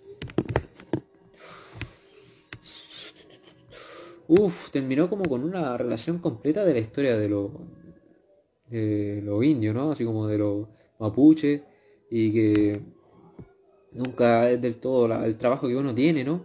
Eh, finalmente veían la miseria y no podían ser indiferentes a la a, sabiendas que gente de su propia clase, no mismos marineros que ganaban y trabajaban para lo mismo, eh, iban, podían sufrir lo mismo, ¿cachai? Y mi, bueno, y termina el poema sin tampoco saber si le prestaron ayuda o no. O sea, todos empatizaban, pero ¿Qué pasó con la loca o no? Con la chiquilla que llegó del barco, ¿cierto? Y estaba perdida ya. Brígido. Bueno, mentí, creí que era el último poema, pero era el penúltimo y con este sí termina el libro. Por cierto, Alma Chilena está re bueno porque pensé que iba a ser algo más nacional, pero conociendo ya lo que he leído de, de Pessoa Belis, no es tan nacionalista, ¿cierto? más tirado para para revolucionario, para narco, así como tratar de abolir el Estado, imagino, nunca conversé con él, pero, pero bueno. Alma chilena está re bueno porque nuevamente es una narración. Y que cuenta la historia, ¿cierto? Y finalmente hace entender que el alma chilena medio que se homologa un poco con la figura actual del chileno todavía, ¿no? Así como el solidario, el que si pasa una cagada, así como pa, se organiza. Y, y creo que es verdad, o sea, se ha visto empíricamente. Eh, pero es como destacar eso. Y bueno, el último poema lleva por título Tarde en el hospital. Ya nos pasamos unos minutitos, pero como dije, lo voy a cortar del inicio, carepalta.